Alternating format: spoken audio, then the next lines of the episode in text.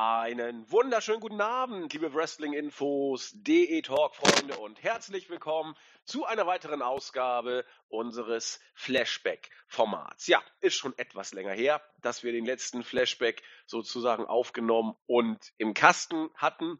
Wir sind trotzdem wieder mal dabei, haben die Zeit freigeschaufelt. Wir, das sind natürlich auf der einen Seite der Nexus 3D der Marvin. Hallo.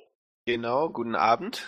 Ja, lange her, dass wir was zusammen unternommen haben, podcast-technisch, war? Das erste Mal im Jahre 2018 auch auf jeden Fall und dann ein paar Wochen vor Weihnachten, ja. Es ist äh, unsere Zweierkombination, die ja mal ein paar Monate doch dann Standard waren, haben sie, haben, hat sich irgendwie ausgelebt. Ich weiß auch nicht. Ja, du, du hast ja hast ja auch viel zu tun im Moment. Ja, also... Studium, Arbeit, das ist alles, alles nicht so einfach. Aber der Speck muss natürlich sein und Ich glaube, ich glaube seit äh, seit äh, etlichen Ausgaben sagen wir dann immer entweder zu Beginn oder zu äh, zum Ende. Ja, wir probieren es jetzt schneller zu schaffen, dass wir dann, weil ich gerade der Instinkt hochkam, dass ich sage, so Andi, wir machen aber den Royal Rumble dann aber dann relativ schnell, nachdem dieser Flashback hier rausgekommen ist. Vielleicht können wir mal irgendwann unser Wort halten. Diesmal war ich nämlich tatsächlich derjenige, der die Show als erstes durchgeguckt hat. Das stimmt. Ich habe sie als erster angefangen, aber du hattest genau. sie als erster durch. aber bei dieser Show kann man es dir auch nicht verdenken, wenn du die Motivation äh, schwer aufbringen konntest. Alter, das war, das war ja unglaublich. Ich habe das wirklich geguckt. Zwei Stunden und 43 Minuten, glaube ich, wird auf dem WWE Network für die Länge dieser Show angezeigt. Und ich konnte nach einer Stunde und zehn Minuten schlicht nicht mehr weitergucken. Es, ist, es ging einfach nicht. Und ich habe dann eine Pause gemacht und die Werte mehrere Wochen und in der Zeit hat mich Nexus dann rechts überholt gewissermaßen und das Ganze dann äh, vor mir beendet und naja, dann dachte ich jetzt dieses Wochenende ziehe ich mal nach und ja, habe mich durchgequält und ja, jetzt haben wir es sozusagen geschafft. Also ihr, ihr hört vielleicht, also an meiner Stimme, ich bin völlig im Eimer. Ich habe mir irgendwas übelst aufgesagt. Meine Stimme müsste klingen wie, keine Ahnung, absolut fürchterlich. Ich möchte mich dafür im Vorfeld schon mal kurz entschuldigen. Und auch Marvin, so richtig topfit, sagtest du, bist du auch nicht, ne? Nee, ich weiß nicht. Also irgendwie der, der Husten, so ein Husten, der mich plagt, so. Das, der Hals ein bisschen gereizt, weiß nicht, ob es vom Rauchen kommt oder einfach eine Erkältung. Ähm, weiß auch nicht, aber vielleicht einfach auch der Winter ist kalt und ja, man ist draußen und äh, man friert und keine Ahnung, man erholt sich nicht richtig. Nee, irgendwie äh, diese Zeit äh, haben wir uns beide offensichtlich was aufgesagt. Ich bin super durchgekommen das letzte Jahr, habe mir gar nichts geholt und wenn es jetzt dabei bleibt, ist ja auch nicht so schlimm, aber äh, es ist ja auch nicht mit Fieber oder so, aber wir klingen eben beide scheiße, also ich besonders und Nexus noch relativ normal, äh, nur dass ihr wisst. aber schon generell einfach scheiße, weil das Diese, diese Grundscheißigkeit ist ja da genau. sozusagen. Genau. Nein, nein, nein, du hast eine sehr beruhigende und äh, diplomatische Stimme. Danke. Gut, rein ins Desaster. Das, das, das der Neujahrs-Flashback oder der Flashback zum neuen Jahr. Äh, damit anfängt, äh, wie er jetzt anfängt mit der Survivor Series 1994. Das haben wir uns auch nicht träumen lassen. Wir sagen es zwar relativ häufig bei den Flashbacks, so richtig gut war die schon nicht, aber ich habe das Gefühl, diesmal haben wir fast Qualitäts, äh, Qualitätsniveau technisch den untersten Vogel abgeschossen bisher, oder? War es jemals ja. so schlecht? Ich glaube nicht. Also, ähm, ich glaube, wir können froh sein, dass wir noch nicht hier in den Sphären von so zwischen 96 und 99, 2000 angekommen sind. Ich glaube, da gab es auch noch einige schlechte Shows. Also zumindest, was ich immer so bei Brian Alvarez und äh, also bei der Brian and Winnie Show höre. So, aber ähm, unsere Flashbacks waren, glaube ich, selten. Also selten so schlecht, weil ich hatte immer zumindest so äh, im Kopf, dass immer ein Match äh, vorhanden war, äh, äh, das mich irgendwie gepackt hat und das mir Spaß gemacht hat. Und ich, das Schlimme war, ich hatte richtig Lust auf, auf so eine, ähm, eine Flashback-Show. Hab mich gefreut, aber die Lust wurde halt so, so mit Füßen getreten. Das war ganz dramatisch. Ja, also ich habe mal gerade zurück, pardon, mal zurückgeschaut. Äh, was denn ein Pay-per-View war, den wir im Flashback-Niveau hatten, der vielleicht ähnlich äh, schwach sein könnte oder gewesen sein könnte oder den wir entsprechend äh, als damals schon äußerst schwach gesehen haben. Und ich erinnere mich da an äh, WrestleMania 1993, dass wir die als wirklich schwach in Erinnerung hatten. Die war auch nicht gut, aber äh, auch so so schwach wie das jetzt hier meine ich es tatsächlich auch nicht zu erinnern. Da gab es zumindest noch, also ich meine, Bret Hart gegen Yokozuna war zum Beispiel so scheiße nicht. Da gab es, glaube ich, sogar drei Sterne. Da waren wir hier doch recht weit von weg, auch nur von solchen Sternen letzten Definitiv, Endes. Ja. Also, äh, das war von der Qualität her nicht so doll. Und mh, mm, wenn man sich das jetzt mal so anschaut, auch das, das drumherum, wir waren hier in Texas, das hatte man an diversen äh, Details oder auch an Gaststars immer gesehen. Der Walker Texas Ranger war ja auch als Special Guest Referee, nee, als Special Referee im, im Main Event zugange. Und äh, Vince McMahon und Gorilla Monsoon haben äh, stilistische Cowboy-Hüte aufgehabt. Also das, das kam schon immer mal so ein bisschen rum. Aber die Zuschauerzahlen. Wir haben hier mal gerade so 10.000 in die Halle gekriegt. Und da hat man schon gesehen, wir haben es beim letzten Flashback ja auch angedeutet, das war alles schon nicht mehr so richtig äh, überragend gut, um es mal so zu sagen. Da waren schon viele Richtung WCW drüben. Und äh, das Gefühl hatte man auch während der ganzen Show. Das war eine, eine Show, die äh, irgendwie von einer Promotion ausgetragen wurde, die mal der absolute äh, das absolute Nonplusultra war, gewissermaßen, aber die WCW war mittlerweile da und äh, ja, hat man, kann man sagen, war gerade dabei, WWF schon zu überholen. Ich denke, das ist gar nicht so abwesen, äh, abwegig, weil es wurde schon richtig, richtig Geld ausgegeben, um entsprechende Stars rüberzuholen. Hulk Hogan ist das absolute Sprichwort. Äh, Sprichwort ist gut. Äh, das Paradebeispiel genau. sozusagen, was man da immer bringen konnte und ja auch andere, Jim Duggan, äh, Earthquake und wie sie alle heißen, haben alle rübergemacht mittlerweile. Und man hat schon gesehen, dass da vielerlei Hinsicht das alles nicht mehr so prunkvoll war, wie man das in den Vorjahren teilweise erlebt hatte. Vince war schon auch da, haben wir letztes Mal ja auch gesagt, er war am Kämpfen, ne? Ja, definitiv. Und das war halt eine sehr, sehr finanziell auch sehr schwierige Zeit für äh, die WWF und ähm, ja, es schlägt sich halt auch in den Shows nieder. Wir haben es jetzt in den letzten Flashbacks auch mehrfach erwähnt. Aber so, man hat jetzt gerade, ich glaube, Diesel ist so der einzige, den man so als Neustar da reinbringt und overbringt. Aber alle Projekte sind vorher auch mehr oder weniger so gescheitert oder relativ schnell fallen gelassen. Yokozuna auch ein gutes Beispiel, finde ich, hat man auch in dem Match, was er da geworkt hat, sehr schön gesehen, dass er halt bei weitem nicht mehr das ist, was er eigentlich mal war. Also so vom Charakter und von der Darstellung her. Hm.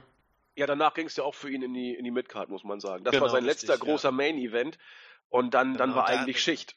Genau, richtig. Also von daher, man, man, man kämpfte wirklich. Und ja, auch die Stories, also man muss halt immer wieder sagen, äh, und gerade wenn man sich halt auch so die Matches anguckt, die Wrestler waren alle mehr oder weniger in Stories involviert und hatten eine Geschichte zusammen. Aber ähm, das heißt leider nicht, dass sie gut waren und ein Großteil war halt dann wirklich auch einfach nur ja, so zum Fremdschämen, muss man schon so sagen, leider.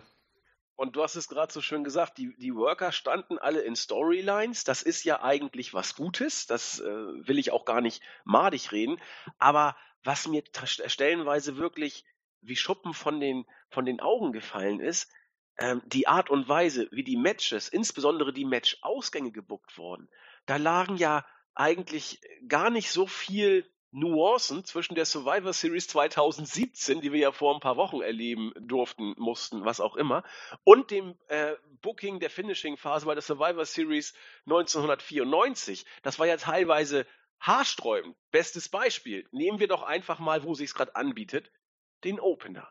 Da hatten wir im ersten 5-on-5 Survivor Series Elimination Match die Bad Guys gegen die Teamsters. Die Bad Guys waren 1-2-3 Kid, British Bulldog, Fatu, Reza Ramon und äh, ja wieder Sione, Sione, ich weiß gar nicht, wie er ausgesprochen wurde. Es war auf jeden Fall nicht mehr der ursprünglich bekannte Samu, der ja auch immer bei den Headshrinkers entsprechend bekannt war. Der musste seine Karriere tatsächlich äh, aufgrund von Verletzung beenden. Zumindest wurde er ausgewechselt aufgrund von Verletzung, was vielleicht auch der Grund war, dass man beim SummerSlam die Titel den beiden abgenommen hat. Man hat dann eben diesen neuen Kollegen dazugepackt und ich dachte, Mensch, den kenne ich doch, den kenne ich doch. Ja, kennt man auch.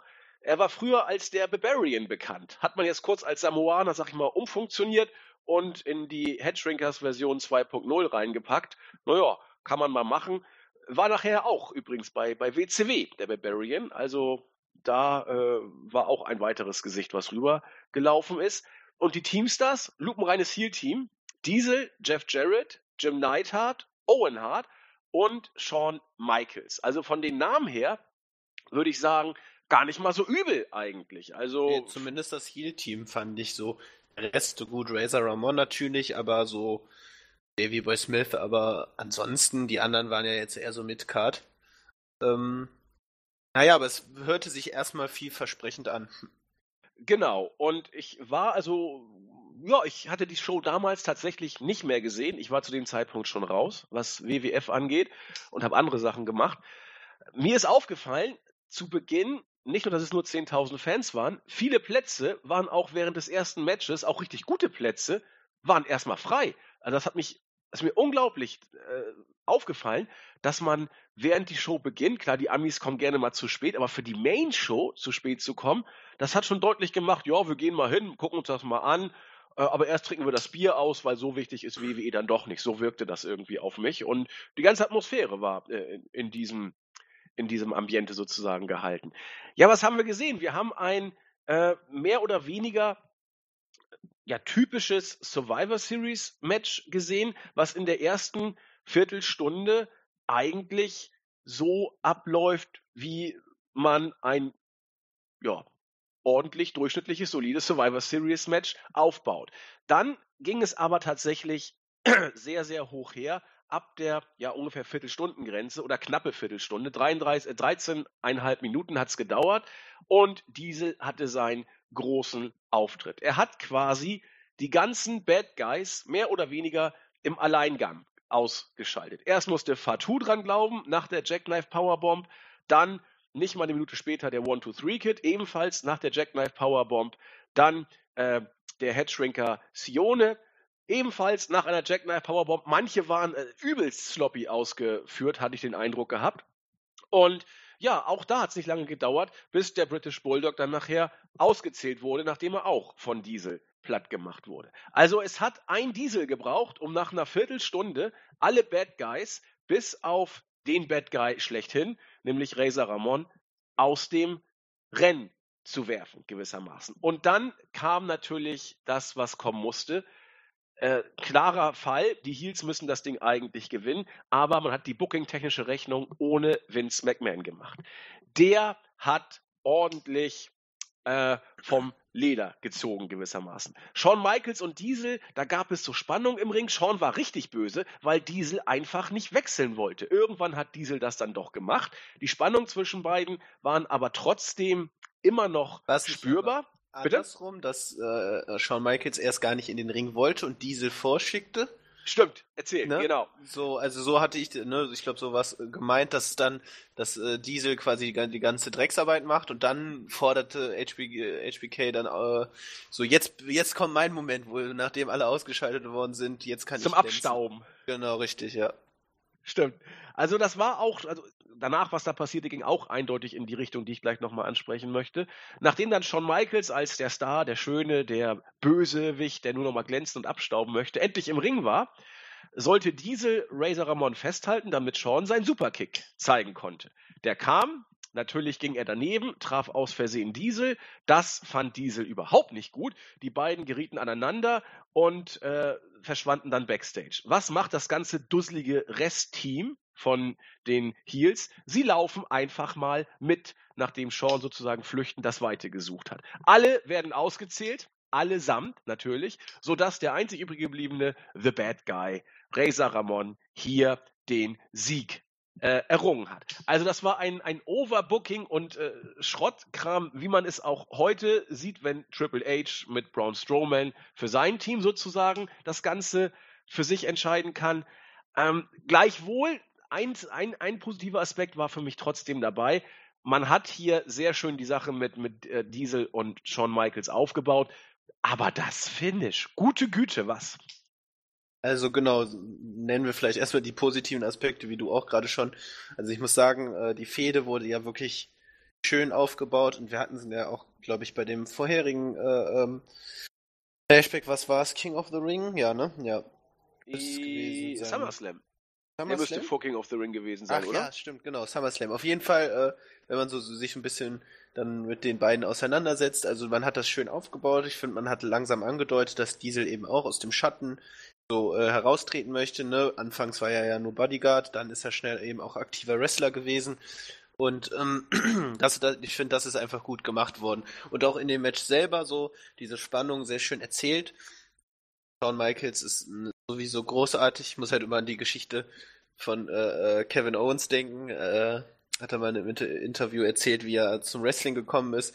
Äh, war tatsächlich sogar später, äh, also, äh, erst bei WrestleMania, was war's? 13? Welche also meinst 95, du jetzt? 95, also das, was jetzt bald kommt. Müsste 13. Ähm, red mal weiter, ich gucke kurz nach. Genau, na, auf jeden Fall erzählte er, wie er ähm, die Show sah glaube, irgendwie von so einem Tape seines Vaters und äh, er fand den British Bulldog, äh, war so sein, sagt er dann auch, gibt er so indirekt zu, sein erster Lieblingswrestler, aber als sobald, und das war noch im Laufe der Show, als dann Shawn Michaels, als er das erste Mal Shawn Michaels sah, war der British Bulldog vergessen, er findet ihn zwar immer noch toll, aber äh, Shawn Michaels ist halt einfach der, dieses, dieser Karre, also das beste Gesamtpaket, was man da äh, ähm, äh, haben konnte eben und für WWF auch damals Gold wert und er sagt halt sein Lieblingswrestler aller Zeiten eben Shawn Michaels. Naja, und so ging es mir halt auch. Shawn Michaels hat das wunderbar gemacht. Wie gesagt, dieser arrogante Heel, der, seinem, der seinen Bodyguard vorschickt inzwischen ja auch Tag-Team-Partner und äh, äh, Champion-Kumpane sozusagen. Äh, sie hatten ja zuvor die äh, von den Headshrinkers die äh, WWF Tag-Team Championships gewonnen. Naja, auf jeden Fall ähm, fand ich das großartig erzählt und halt eben auch, dann sah halt Diesel an immer mehr genervt und irgendwann war für ihn der Punkt erreicht. Ich glaube, die Kommentatoren sagten ja auch, dass äh, dieser Superkick, also der missglückte, schon irgendwie zum vierten, fünften Mal passiert ist. Hm. Und die Szenen danach fand ich eigentlich großartig, auch dieses Post-Interview mit Shawn Michaels danach dem Match. Äh, aber es hat halt das Match selber nicht besser gemacht. Also ich fand sowieso das Match selber gar nicht gut, weil es kaum Tempo aufgenommen hat. Äh, wir, wir, haben, warte, wie lang ging es jetzt nochmal? Ähm, recht lang, äh, über äh, eine halbe Stunde, glaube genau. ich. Nee, nee. Nee, 21,45. 21,45. Genau, genau, aber trotzdem, äh, diese äh, knapp 22 Minuten dann ähm, waren für mich sehr, sehr langwierig und genau Diesel ist halt auch keiner, den man gern im Ring sieht. Jeff Jarrett hat mich ehrlich gesagt immer so an, eine sch schlecht, an so einen schlechten Marty Skrull äh, äh, erinnert, also so von dem von der Gimik, äh, von der äh, Mimik und von den Gestiken. Ähm, Wollte auch fliegen? Ja, irgendwie so. Also das hat mich so, was Matisse Girl halt auszeichnet und gut macht, hat Jeff Jarrett da irgendwie sehr schlecht gemacht. Naja, auf jeden Fall, ähm, ja, unspektakuläres Match, kaum Tempo. Äh, ja, also hat mich nicht vom Hocker gehauen. Nee, doll fand ich es auch nicht. Das war, das Wie war gesagt, wirklich nicht gut. Irgendwie äh, weiß nicht, also so diese Elimination Matches, also so, solange da nicht wirklich so was intensive Story hintersteckt und da so, sag ich mal, ein krasser Aufbau, es wirkt immer eher so zusammengewürfelt, äh, nicht wirklich, wirklich durchdacht und dann macht das, machen die Matches auch schnell keinen Spaß mehr. Gerade, ähm, ich finde gerade die, die Matches sind jetzt nicht unbedingt gut dafür, sag ich mal, Stories aufzubauen und zu erzählen, weil es drehte sich dann natürlich alles so um Diesel und Shawn Michaels, äh, was ja grundsätzlich auch gut ist, aber dann dieses, dieses schlüsselige Finish, wo dann einfach alle, also sie denken, einer, ne, das soll ja so darstellen, sie wollen wollen ja Shawn Michaels aufhalten, äh, Diesel aufhalten, Shawn Michaels anzugreifen, weil sie das Match gewinnen wollen. Aber rennen alle raus aus dem Ring und kriegen das natürlich auch nicht mit, dass sie ausgezählt werden. Also es ergibt gar keinen Sinn. Total dämlich erzählt. Und äh, ja, so hat man natürlich, ja super, jetzt haben die Faces gewonnen, den Fans war es egal. Ähm, trotzdem total dämlich erzählt. Ja, und von der Qualität her eben, wie du sagtest, auch nicht, nicht wirklich doll. Das war äh, eher untere Kategorie. Also es gibt eine Art von Survivor Series Matches, die finde ich gut funktionieren, obwohl nicht groß was Spektakuläres erzählt wird. Das sind die, die gut vor sich hinfließen, in Anführungszeichen. Da würde ich gerne beim vorletzten Wrestling. Match. Wenn Wrestling Bitte? vorkommt, wenn Wrestling wirklich vorkommt, genau. es im Vordergrund steht, Tempo aufgenommen wird, so, wenn das sich so wie Kaugummi zieht, ist das echt schlecht, weil es, es muss, es gibt gute Elimination Matches, definitiv, äh, aber das ist halt, finde ich, sehr schwer und äh, ich bin ja immer hier für die Delf Melzer Stern, Sternbewertungen zuständig. Äh, er hat hier auch nur ähm, einen halben, äh, anderthalb Sterne gegeben. Ja, Das äh, fand ich zwar jetzt einen Ticken zu niedrig, aber viel höher bin ich auch nicht gegangen. Ich wäre allerhöchstens bei zwei, eher noch einen Tick drunter. Insofern ist es dann Ja. auch wieder nicht so weit weg, letzten Endes. Wo ich sehr, sehr weit weg war, äh, auch von Null Stern, ist das zweite Match des Abends. Zunächst einmal gab es ein Backstage-Segment, wo Shawn Michaels erbost kundtat, er sei durch mit Diesel, das reicht, er fährt jetzt nach Hause. Das und war so großartig gemacht, wie er einerseits so ängstlich umguckte und nach dem Motto, die Luft ist rein, jetzt kann ich über ihn herziehen. Shawn Michaels ist einfach so großartig. Aber Diesel konnte auch nicht äh, kommen und Shawn Michaels auflauern. Er musste ans rote Telefon, die WWF-Hotline.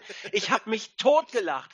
Alter, war das peinlich. Also das lief wohl damals so, wenn ihr irgendwie 80 Euro pro Sekunde zu viel hattet, könnt ihr da anrufen und auf einen Tonband von Diesel oder sowas sprechen und dann könnt ihr hören, dass er sagt, ja, ich habe gewonnen, habe mich gut dabei gefühlt.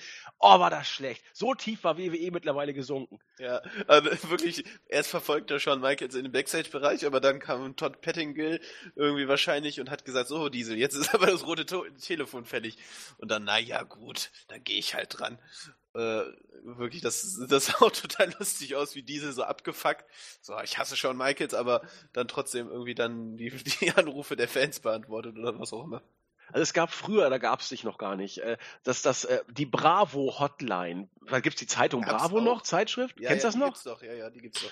Da konnte man immer anrufen äh, und äh, keine Ahnung, die, die Backstreet Boys oder so sagen euch, warum sie Deutschland gut finden. Dann haben die Echt? irgendwie fünf Sekunden auf so ein Tonband gesprochen und dann konnte man da, glaube ich, anrufen für äh, ja 80 äh, oder was ich, 5 Mark 20 pro Sekunde und dann durftest du dir anhören, was die da verzapft haben. Genau jeder- daran. Hat jeder das gleiche aber gehört? Also die haben nicht verschiedene Nachrichten eingesprochen? Also oder gab es so Themenfelder, die man dann Nein, auswählen nein, nein, konnte? das war einfach, die Backstreet Boys waren zufällig in Hamburg oder was ich in Deutschland auf Tour, dann kam Bravo hin, ja, mach mal hier, äh, red mal was ins Mikrofon Germany rein. Ja, hey, hi Germany, Ja. schön hier zu sein. Und genau so lief das da auch. Das ist unterste Abzocke und äh, auf dem Level hat sich WWE damals bewegt. Ich habe mich tot gedacht. Auch das rote Telefon, das, das muss man sich mal vorstellen. Es war, es war der Hammer.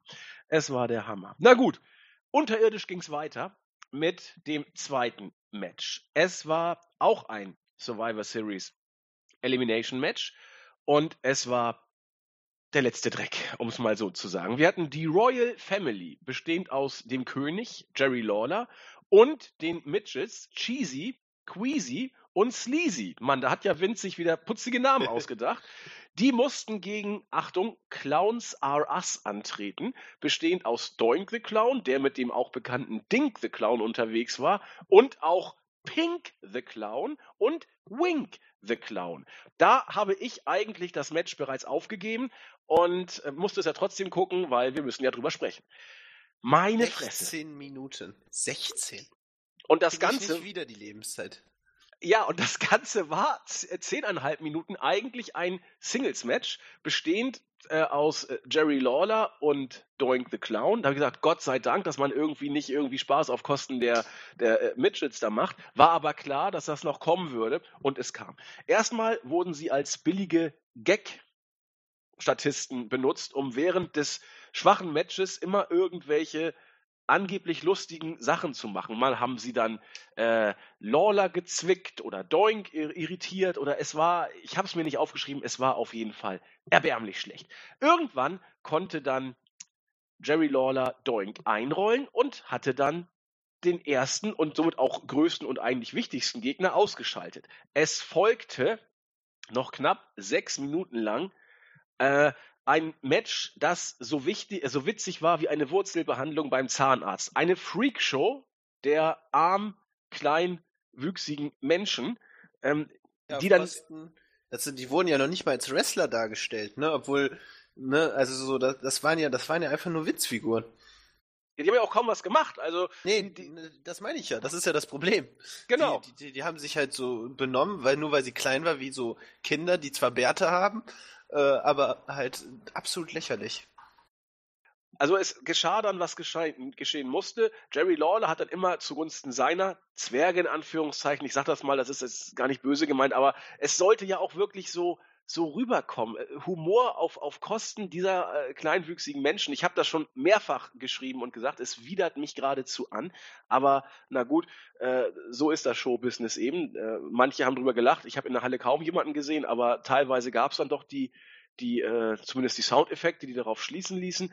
Lawler griff immer ein zugunsten seiner Jungs sodass am Ende auch, äh, ich meine, ein Clean Sweep sogar stand. Ich meine, die haben tatsächlich äh, 4 zu 0 gegen, also die, die äh, bösen Leute, die Royal Family hat 4 zu 0 gegen Clowns R Us gewonnen. Und Lawler als König verlangt sofort von seinen Leuten nach dem Sieg, küsst mir die Füße. Das hat aber nicht geklappt. Sie haben den Aufstand geprobt, haben ihn um den Ring gejagt und doink schmiss Jerry Lawler eine Torte ins Gesicht. Also, dass WWE mit, mit so einer Art von Programm übelst den Bach runtergegangen ist, also das sollte doch kein groß wundern, oder? Ja, vor allem auch damals sieht man eben schon, was so der Humor von Vince McMahon eben gewesen ist. Also das soll halt Comedy sein, das ist für mich ganz entfernt von lustig. Also mal abgesehen von der diskriminierenden Komponente waren die Witze halt auf Niveau von des Kindergartens, eben auch dann mit dem Highlight des Kuchenwerf, äh, äh Kuchenwerfens.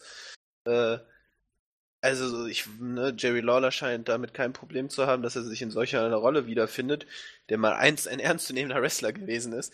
Ähm, also das und vor allem, du hast gesagt, die haben in den ersten zehn Minuten Singles-Match bestritten, aber selbst das war noch nicht wirklich mal ein Wrestling-Match, weil kam gar nicht über den äh, über das Chain Wrestling hinaus. Es wurde immer, die haben wieder neu angesetzt, dann gab es immer wieder einen unlustigen, keine Ahnung, irgendwie Clown, der dann in den Ring kam, irgendjemand an der Hose gezogen hat oder was auch immer, gestolpert ist. Und äh, oh, das war dramatisch schlecht, also wirklich absolut grauenhaft. Wirklich grauenhaft. Ja. Und nicht zuletzt, oder nicht von ungefähr, so klingt es besser, hat dieses Match auch bei Dave Meltzer Achtung, Dave Meltzer, nicht äh, die Null Sterne erreicht. Wir waren im Minusbereich mit minus 2,5 Sternen. Also es war wirklich fremd schon. Es tat mir weh beim ja. Zugucken, ganz ehrlich. Also äh, ich wollte es auch skippen, aber da ich jetzt ja hier drüber reden muss, habe ich es nicht gemacht. Tut es. Also verschwendet hier keine, keine Sekunde, also euch wer, diesen Mist anzugucken. Nee, das ist halt auch nicht einfach nur so Trash irgendwie, dass man da irgendwie noch was Lustiges dran finden kann, dass man sagt, dass man eben, keine Ahnung, aus, äh, aus irgendeiner Motivation heraus sich das anschaut. Ups, jetzt fällt runter. Ähm, das war einfach nur grauenhaft schlecht und man kann, das kann man absolut nicht ernst nehmen. Ähm, ich fand's, fand's äh, schlimm und diese, wie gesagt, diese 16 Minuten und 5 Sekunden kriege ich nicht wieder. Ähm, vielleicht noch so ein paar Anekdoten, Fun Facts da nebenbei. Hier eben Dink the Clown, der eben auch schon was länger an der Seite von Doink the Clown da aufgetreten war, ist tatsächlich immer noch aktiv als Wrestler und ähm, ne, wie gesagt, also es geht mir jetzt gar nicht darum, dass ich hier was gegen Midget Wrestler habe.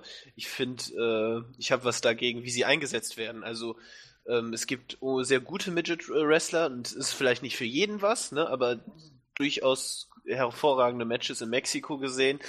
Ähm, naja, er ist auf jeden Fall ist ein kanadischer Wrestler, tritt auch äh, jetzt im kanadischen Independent-Bereich noch auf und hatte auch lustigerweise noch im, also 2017, jetzt im letzten Jahr, noch einen Auftritt bei Joey Janella Spring Break, äh, Independent Show mit organisiertes von, äh, von WWN, also dem World Wrestling Network, ähm, wo er, ähm, genau, wo er Teil der Show war, im Clusterfuck-Match von Joey Janella.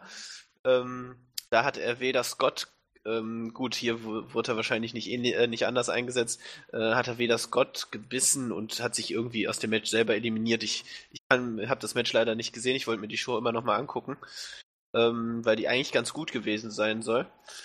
Ähm, naja, auf jeden Fall, er ist immer noch aktiv, er ist jetzt 61, aber kann man ja mal, wollte ich nur mal anmerken.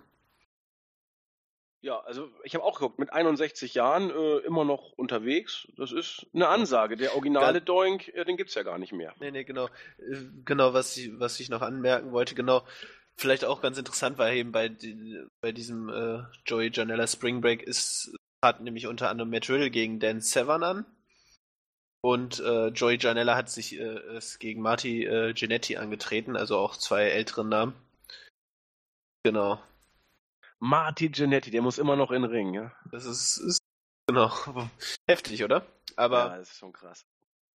Naja. es ist wie es ist. Marty Giannetti, auch darüber könnte man einen ganzen Flashback machen über den Ja, Jungen. Das aber, aber das ist halt interessant. Ähm, äh, der ist zumindest sehr selbstironisch, weil an, bei der Show selber, also bei, dem, bei der Spring Break äh, Show, kommt nämlich Joey Janella raus und sammelt Geld für Marty Giannetti, damit er heute antreten kann. Autsch. Genau, richtig. so, damit er ihn verpflichten kann und ähm, Ja, er braucht es auch. irgendwie. Genau, und dann, ähm, genau, und dann irgendwie, wie war das? Oh, ich, ich erinnere mich nur dunkel, aber dann findet er irgendwie, also Janella findet dann eine Flasche, wo Scott Hall als Flaschengeist erscheint. Ne, also wer da eine Verbindung sieht, ne? Ähm, und, äh, genau, dann In welchem irgendwie- Zustand erscheint er denn? Ja, nee, weiß ich nicht mehr genau. Als blauer Geist? Ja. Achtung, blauer Geist. Oh Richtig, Gott. ja. Naja, genau, auf jeden Fall kann man die Show sich ja mal angucken. Ähm, braucht jetzt nur Ablenkung von diesem miserablen äh, Survivor Series Elimination Match. Ja, aber es wird ja nicht besser. Nee. Aber, ja doch, es doch etwas besser wird. Oder äh, zumindest nicht schlechter. Das ist ja unmöglich. Aber, wo wir gerade schon gesagt haben, wir wollen jetzt hier auch gar nichts gegen Midget-Wrestler sagen. Das ist ja auch ein, ein, ein respektabler Sport, in Anführungszeichen. Auch gar nicht böse gemeint. Aber hier werden sie eben nicht wie Midget-Wrestler eingesetzt, sondern wie absolute Lachnummern. So nach dem Motto. Und das ist eben tatsächlich, man kann darüber reden und sagen, die Schwelle zur Diskriminierung könnte überschritten sein. Ich persönlich vertrete diese Auffassung und äh, wir wollen aber jetzt nicht pauschal sagen, Midget Wrestling ist generell diskriminierend. Nur wenn man es entsprechend so darstellt, wie man es hier gemacht hat. Da stellen sich bei uns die Nackenhaare hoch. Und wo wir gerade bei diskriminierend sind, wir haben ja beim letzten SummerSlam über Bull Nakano auch gesprochen. Sie hat ja damals den Titel verloren. Mensch, wie hieß sie denn nochmal? Alundra Blaze, genau. Alundra Blaze war äh, WWF Champion und sie hat, glaube ich, beim SummerSlam gegen Bull Nakano äh, gekämpft und auch gewonnen. Und das Match fanden wir beide damals ziemlich gut, wenn ich mich jetzt zurückerinnere. Ein paar Tage später hat Bull Nakano in Japan vor 45.000 Fans den Titel von Alundra Blaze gewonnen. Da gab es eine Einspielung bei dieser Survivor Series. Todd Pettengill hat dann die gute Bull Nakano gewonnen. Sie hat irgendwas erzählt und er hat dann gesagt, weil er nichts verstanden hat, äh, ja, äh, lustig, vielen Dank oder irgend sowas, wo ich auch dachte, meine Güte, Genau, Leute. so auch immer so Hauptsachen nochmal betonen, ja, sie kommt aus Japan, ja, sie spricht nicht Englisch und ihre Hier-Rolle wird definiert darüber, dass sie halt kein Englisch spricht, sondern nur Japanisch. Und sie wird auch wie ein äh, Depp dargestellt, der zu blöd ist, Englisch zu sprechen, so nach Ja. dem Motto. Also vollkommen bescheuert, schon wieder fast ins Rassistische abdriftende. Naja, was soll man dazu noch sagen? Wollen wir lieber zum dritten Match gehen? Ja, gehen Müssen wir ja irgendwie. Also, Genau, aber wie gesagt, also selbst das Match hat's nicht irgendwie besser gemacht. nee, leider nicht. Und dabei hätte man vielleicht tatsächlich was erwarten können. Es war nämlich das Match um die WWF Championship.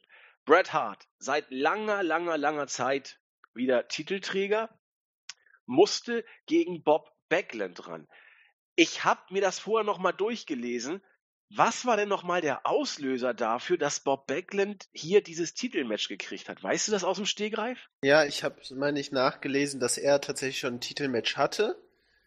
Also es, äh, eigentlich, wie er genau an das Titelmatch gekommen ist, nicht, aber er hat, ist halt heel geturnt, nachdem er ein Match gegen Bret Hart bestritten hatte. Er dachte, er hätte den Titel gewonnen, aber das Match irgendwie weiterlief.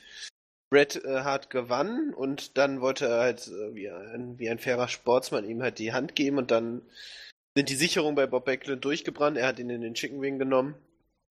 Und ähm, genau, das war so der Heel-Turn und dann fädete er halt gegen äh, Bret Hart und dann hat er sich wohl irgendwie das Match verdient. Wahrscheinlich in einem Number One Contenders Match, bin mir nicht mehr ganz sicher.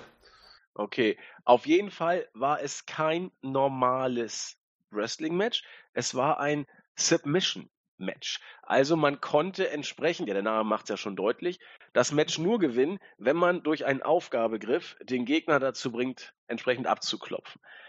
Leider Gottes war das nicht nur das Thema dieses Matches, sondern hat auch Ah. die Matchführung extremst geprägt. Bevor wir dazu ins Detail gehen, Marvin hat eben schon durch sein Stöhnlaut deutlich gemacht, Ja. wie er das empfunden hat.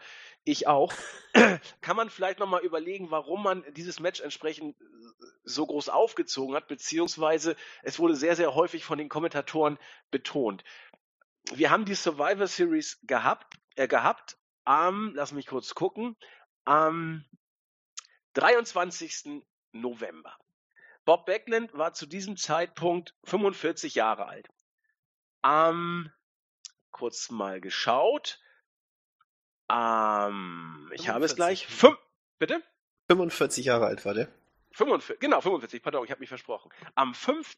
November 1994 gewann ein gewisser George Foreman den Titel im Boxen, nämlich den WBA, IBF und Lineal Heavyweight Title, alle drei, in einem Match gegen Michael Moora. Er war damit der Champion dieser entsprechenden ja, Verbände, ja, Verbände werden es ja wohl gewesen sein. Zu diesem Zeitpunkt war auch George Foreman 45 Jahre alt. Das Ganze ging damals ja auch um die Welt. Der nächste Gegner war damals Axel Schulz. Ich kann mich noch live erinnern. Ich glaube, Marvin war zu diesem Zeitpunkt noch gar nicht geboren. Auf jeden Fall war das das große die große Parallele. Würde es Bob Backlund mit 45 Jahren vielleicht auch noch mal schaffen, dieses Kunststück fertig zu bringen? Also man schwamm ein bisschen auf dieser Welle, die damals George Foreman ausgelöst hatte und, und in dem Alter. Bitte? Kann man ja? noch hinzufügen, deswegen auch zum Thema, warum er dieses Match bekommen hat. Bob Backlund ist halt dann, hat er den, den Heel-Turn vollzogen und hat dann behauptet, äh, den äh, WWF Championship nie verloren zu haben, weil er ähm, und das war halt dann auch Sinn und Zweck dieser äh, Stipulation. Entschuldigung, jetzt müsste ich ausstoßen. Ähm, genau, weil er am 26. Dezember 1983 in seinem Titelmatch, äh, ich weiß gar nicht, wer der Gegner war, ähm, auf jeden Fall Arnold äh, Scarland hatte damals für ihn das Handtuch geworfen. Ähm, Genau, gegen den Iron Shake hat er, äh, ist er angetreten. Der Iron Sheik, ja, herrlich. Genau, ja, äh, Sheik, genau, danke. Ähm, und genau, er hat gar nicht äh, äh, wirklich aufgegeben. Ähm, und ähm, deswegen, das war so der Aufhänger. Er hat den Titel eigentlich nie verloren. Das hat er auch in einem Post-Interview dann gesagt. Und ist quasi Champion seit 83. Und äh, deswegen wurde das Match dann halt äh, auch mit dieser Stipulation dann Genau. Äh, und das ist natürlich für Vince McMahon ein Traum-Szenario. Wir haben gerade eine große Heldenlegende um einen wiedergekehrten Boxweltmeister. Wir haben die Art und Weise, wie Bob Backlund damals den Titel, äh, ich muss mal kurz überlegen, elf Jahre zuvor verloren hat durch einen Handtuchwurf und daraus hat sich Vince McMahon eine Matchgeschichte zusammengeschustert, die wir hier in seiner ganzen Zähigkeit erleben durften. Es war, wie gesagt, ein Submission-Match. Bob Backlund hat ja gesagt, noch niemals in einem Match aufgegeben zu haben. Marvin hat es gerade dargestellt. Auch als er den Titel verlor, gab er nie auf. Es war ein Handtuchwurf, der sozusagen ihm den Titel gegen den guten Iron Sheik gekostet hat. Das Match begann relativ normal. Gerade zu Beginn war Bob Backlund relativ sloppy in seinen Aktionen. Man hat sehr, sehr viele Ringeraktionen gesehen, viel Chain Wrestling, viel Haltegriffen, viel Haltegriffe, natürlich auch diverse Pausen. Hm, von der Matchführung her natürlich, wo Bret Hart dabei ist, da ist Technik immer Trumpf. Bob Backlund ist ja nur auch kein, keine Pfeife sozusagen, aber es zog sich, es zog sich. Wir hatten diverse lange Submission-Sequenzen. Einmal zum Beispiel ein sehr, sehr langer Sharpshooter, der ewig gedauert hat, bis Bob Backlund da rausgekommen ist. Backlund seinerseits versuchte dann immer den Crossface Chicken Wing anzusetzen was ihm zunächst überhaupt nicht gelang. Ähm, man hat dann versucht, Oldschool Dangerous Moves einzubauen, also insbesondere der Piledriver soll hier genannt sein. Den hat sowohl Brad als auch Bob jeweils einmal gemacht. Ein Sleeper Hold kam auch nochmal von Bob Backlund, der sich auch relativ lange äh, hinzog. Und dann ging es langsam nach gefühlt zwei Stunden in die heiße Phase dieses Matches. Ein weiterer Sharpshooter-Versuch von Bret Hart ging auch mehr oder weniger durch. Er hat sozusagen schon äh, Klick gemacht oder hat ihn eingeklickt, den Move. Owen konnte diesen Move allerdings unterbrechen. Was war das eigentlich? Ein Snapmare oder so? Keine Ahnung, ja, womit er das mhm. unter, unterbrochen hatte. Aber Mann, war das schon wieder lächerlich. Owen Hart rennt um den Ring. Davy Boy Smith rennt ihm hinterher Owen Hart rennt in den Ring. Davy Boy möchte auch. Was macht der dusselige Referee? Anstatt mal den, der im Ring ist, im Blick zu behalten, konzentriert er sich voll auf Davy Boy Smith, sodass Owen Hart eine illegale Aktion, eben dieses Snapmare oder was das war, ansetzen konnte und damit nicht gesehen hat, dass Owen auf diese Weise den Griff gelöst hat. Extremst peinlich. Dann kam äh, die Quintessenz dieser ganzen Geschichte. Bob Beckland nutzte das Ganze aus und setzte daraufhin den Cross Chicken Wing from Hell an. Gefühlt zwei Stunden befand sich Brett in diesem Move. Also Realzeit, ohne Scheiß. Sieben, acht Minuten? Also ich habe nicht gestoppt, aber es war ja ewig, oder? Ja, also das Match war fürchterlich lang. Die ersten 15 Minuten für mich auch extrem langweilig. Ähm, und anstrengend auch zuzugucken, weil diese extrem Submission-Phase, aber da wurde halt so keinerlei Spannung aufgebaut. Ähm, also sowohl die Kommentatoren wirkten für mich gelangweilt und waren gar nicht drin, als auch die Fans selber. Ähm, später wurden sie lauter und waren auch dann, haben auch an diesen Handtuchwurf, ne, der Spot funktionierte auch, aber ähm, zog sich wie Kaugummi. Es war ganz schrecklich. So, wie gesagt, da war für mich so keine Entwicklung so in den ersten 15 Minuten zu erkennen. Das war immer so hin und her, ja, dann Sharpshooter da, mal dann Chicken Ring hier versuchen. Und ähm, genau, dann kam diese diese lächerliche äh, Szene mit dem British Bulldog, der wie er dann gegen die Ringtreppe knallt und dann scheinbar tot ist, weil er sich für 10, 15 Minuten einfach gar nicht mehr rührt. So, ne, für, wo manche, sage ich mal, nach zwei Sekunden wieder aufstehen, äh, hätte man sich vielleicht doch was anderes ausdenken sollen. Naja, Absolut. Dann, ähm, genau, dann. Jetzt, jetzt kommt ja quasi, sag ich mal, die, die overbookte Phase, genau, will ich es mal nennen. Genau, nachdem die langweilige angebrochen war, kam die overbookte Phase, die teilweise aber ganz gut war, aber erklär erstmal, worum es genau ging. Ja, genau, also wie gesagt, Bret Hart befand sich dann, nachdem er ja von Owen Hart aus dem Sharpshooter gelöst wurde, oder den Sharpshooter durch Owen beendet wurde, befand sich Brad seinerseits im Chicken Wing von Bob Backlund. Und da war er. Interessant war überhaupt nicht, was in dieser Zeit im Ring passierte. Da passierte nämlich gar nichts. Bret Hart war im Crossface und hat immer versucht, nicht aufzugeben. Die, die lagen da einfach rum, so ungefähr kann man sich's vorstellen. Dann hüpfte Davy Boy Smith gegen die Eisentreppe. Ich weiß nicht, was er vorhatte, ob er ein Spear ansetzen wollte. Ich habe es mir einmal nochmal angeguckt. Ich konnte es gar nicht richtig sehen. Er nimmt Anlauf, Owen weicht aus und, und gibt ihm noch ein bisschen Schwung mit. So habe ich es wahrgenommen, sodass Davy Boy gegen die Stahltreppe außerhalb des Ringes plumpst und dann da erstmal liegen bleibt. Als ob er äh, im Koma wäre sozusagen. Ohne Bewusstsein lag er da rum. Und was macht Owen? Anstatt dass er sich jetzt irgendwie freut, er, er wird nachdenklich.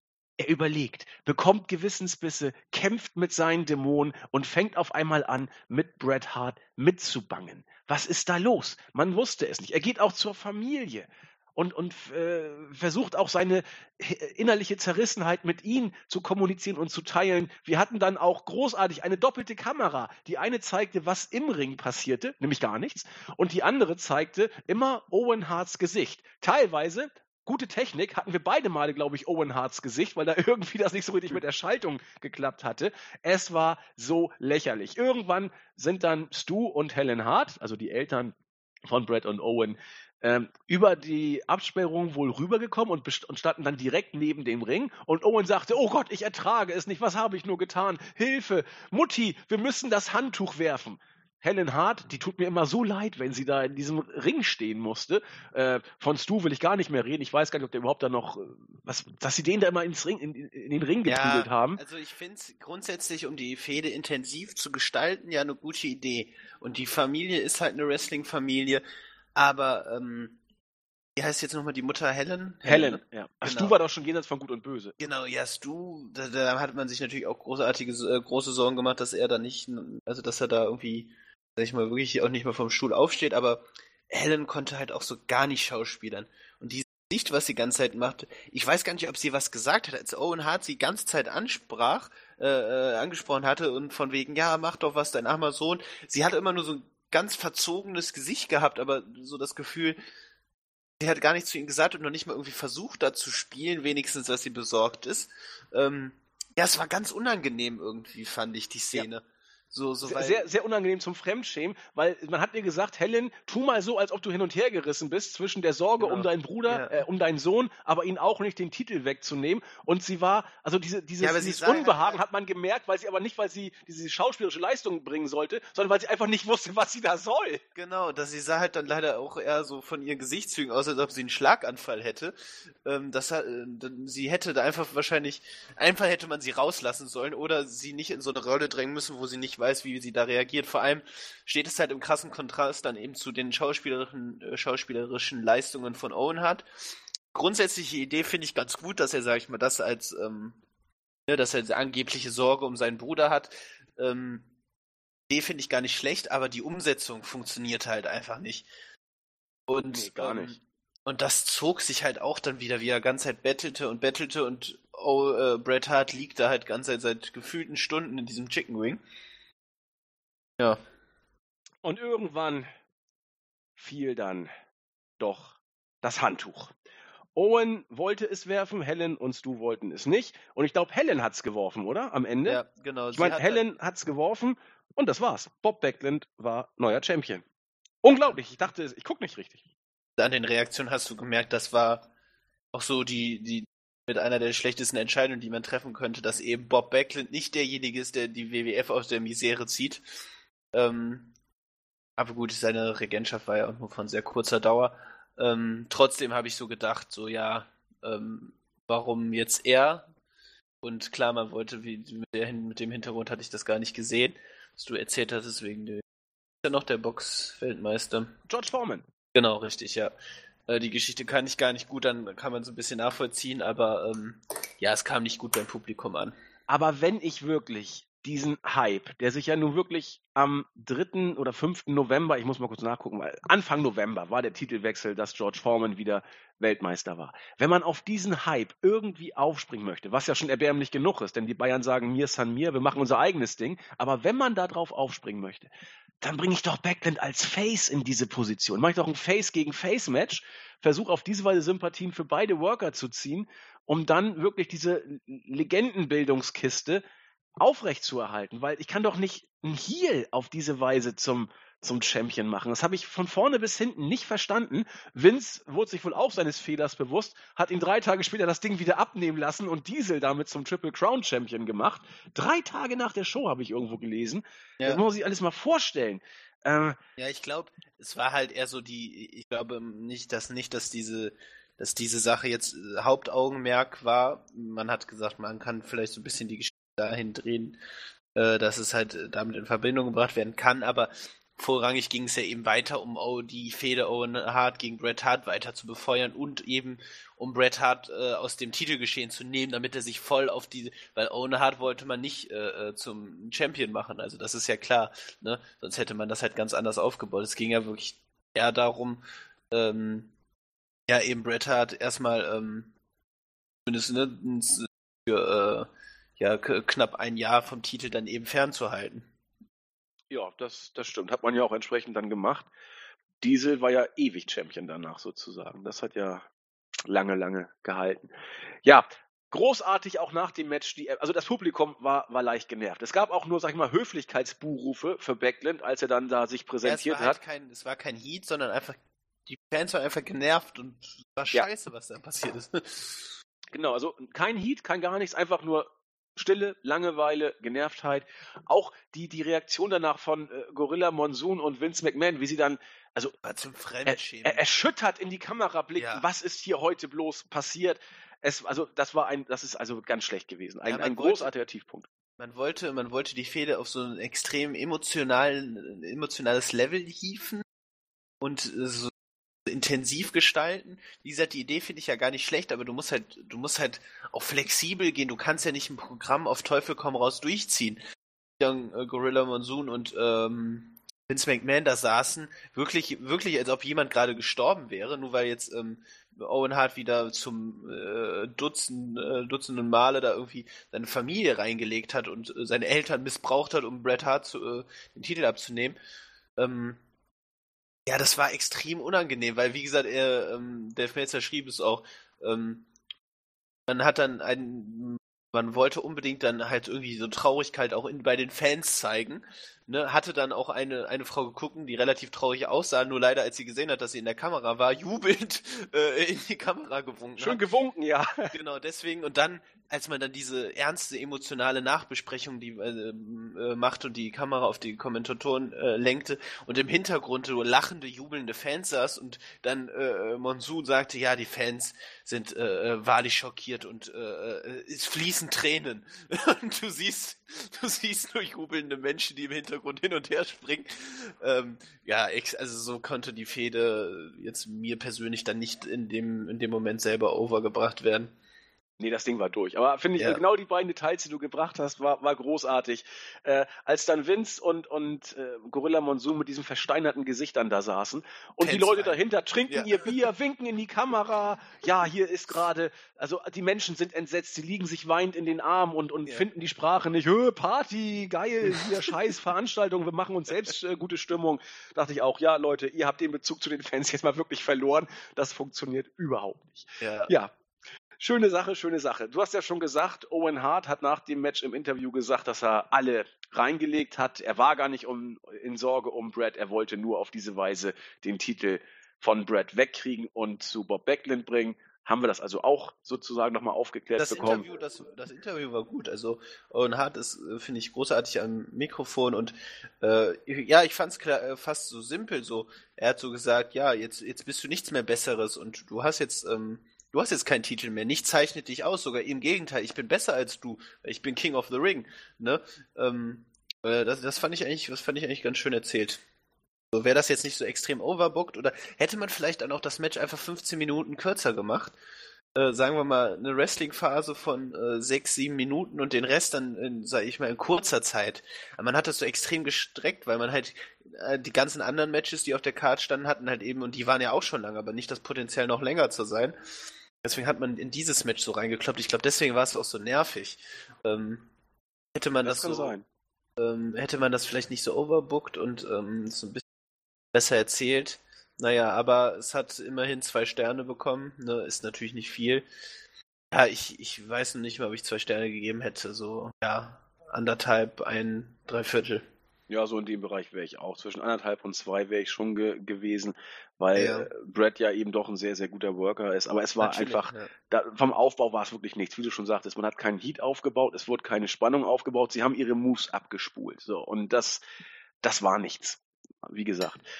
So, dann würde ich sagen, kommen wir aber zu dem Match, das ich, das äh, ja am wenigsten schlechteste, also wohl beste Match auf der Card, äh, als das beste Match auf der Card gesehen habe. Es war das dritte Traditional Survivor Series Match zwischen dem Million-Dollar-Team, nie irgendwas gewonnen, hier immerhin mal ein Match, gegen das Team mit dem Namen Guts and Glory. Das Million-Dollar-Team bestand aus Bam Bam Bigelow, Jimmy Del Rey und Tom Pritchard, also die Heavenly Buddies, Tatanka ohne rote Haarsträhne, mittlerweile ja auch hier, und dem zurückgekehrten King Kong Bundy. Ich habe mich ja, ich habe, wie gesagt, nicht gespoilert vor, ich habe es einfach so geguckt, habe mich tierisch gefreut, dass King Kong Bundy mal wieder da war. Er sah eigentlich noch genauso aus wie damals, als er die WWF verlassen hatte und war nun wieder da. Na, wirklich lange war er nicht und wirklich zu großen, in höhere Kartregionen aufgestiegen ist er auch nicht, aber zumindest durfte er hier bei der Survivor Series mal wieder mitwirken. Ich fand, äh, Dave Meltzer äh, hat sich im Gegensatz, glaube ich, zu dir nicht so gefreut, weil er im Wrestling Observer Newsletter schrieb, dass King Kong Bundy so schlecht war, dass äh, äh, äh Mabel äh, sogar wie ein äh, ähm, schneller, guter Wrestler aussah. Ähm, das stimmt, also, aber er war dafür bei, ich glaube, als Onkel Irwin bei äh, El Bundy damals äh, als Gaststar dabei. Stimmt, und da habe ich ihn schätzen und lieben gelernt. Ja, stimmt, genau, richtig, ja. Viel mehr hat er nicht gebracht, ja. Aber immerhin, er war da. Und King Kong Bundy, irgendwie, den kennen viele. Also das ist ganz merkwürdig. Wenn man King Kong Bundy sagt, jeder kann dazu irgendwas sagen. Also Lustig, ne? ja. fas faszinierend.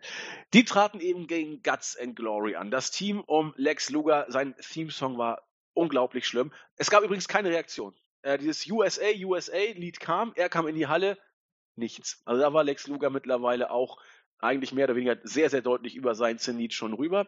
Tat sich mit den Smoking Guns zusammen, dem zum Face getörten Adam Bomb und dem von dir eben schon ins Spiel gebrachten Mabel, der im Vergleich zu King Kong Bundy aussah wie Speedy Gonzales, wie Dave Meltzer sozusagen sagte. Ich fand das Match absolut in Ordnung, weil es, wie gesagt, relativ gut vor sich hin floss, in Anführungszeichen. Es, es hakte zumindest nicht annähernd so wie äh, die anderen beiden Matches. Ich weiß nicht, Marvin, wie hast du es wahrgenommen? Ja, ich lehne mich jetzt mal weit aus dem Fenster und sage, dass das für mich das beste Match des Abends war. Ist zwar keine Auszeichnung, äh, aber für mich hatte dieses Match das erste Mal auch so wirklich äh, ja, also da wusste ich, dass Wrestling! Ich, genau, Wrestling mag und dass ich hier auch eine Wrestling-Show gucke, weil im ersten Match hatte man vielleicht zwar auch ansatzweise Wrestling, aber da kam so gar kein Tempo auf. Hier war wenigstens mal Tempo zu sehen. Und ja, wie gesagt, selbst Mabel kam mir in diesem Match auch unabhängig von King Kong Bundy relativ agil vor und ich dachte so, ui, da passiert mal wenigstens was. Das war hatte wenigstens ein bisschen Spaß gemacht. Auch wenn, äh, ähm, wirst du wahrscheinlich auch gleich, wenn du die Eliminierung durchgehst, aber ich sag's trotzdem schon mal, auch wenn Mabel ausgezählt wurde, was ich ein bisschen unnötig fand, äh, so diese, diese Art der Eliminierung, finde ich, nimmt dem Match auch wieder etwas Spannung. Ähm, ist ja auch hier hatte ich das Gefühl, gut, klar, wir haben hier quasi die Million Dollar äh, Corporation, also alles engagierte Wrestler, die für ähm, den Million Dollar Man antreten, aber trotzdem, außer die Story zwischen Lex Luger und Tatanka, hatte man hier keine Basis. Und es wirkte alles immer sehr so zusammengeworfen. Absolut. Ähm, ja, zum Match selbst. Also für mich, ich, ich lehne mich auch weit aus dem Fenster, das war für mich sogar mit relativ Abstand das beste Match des Abends.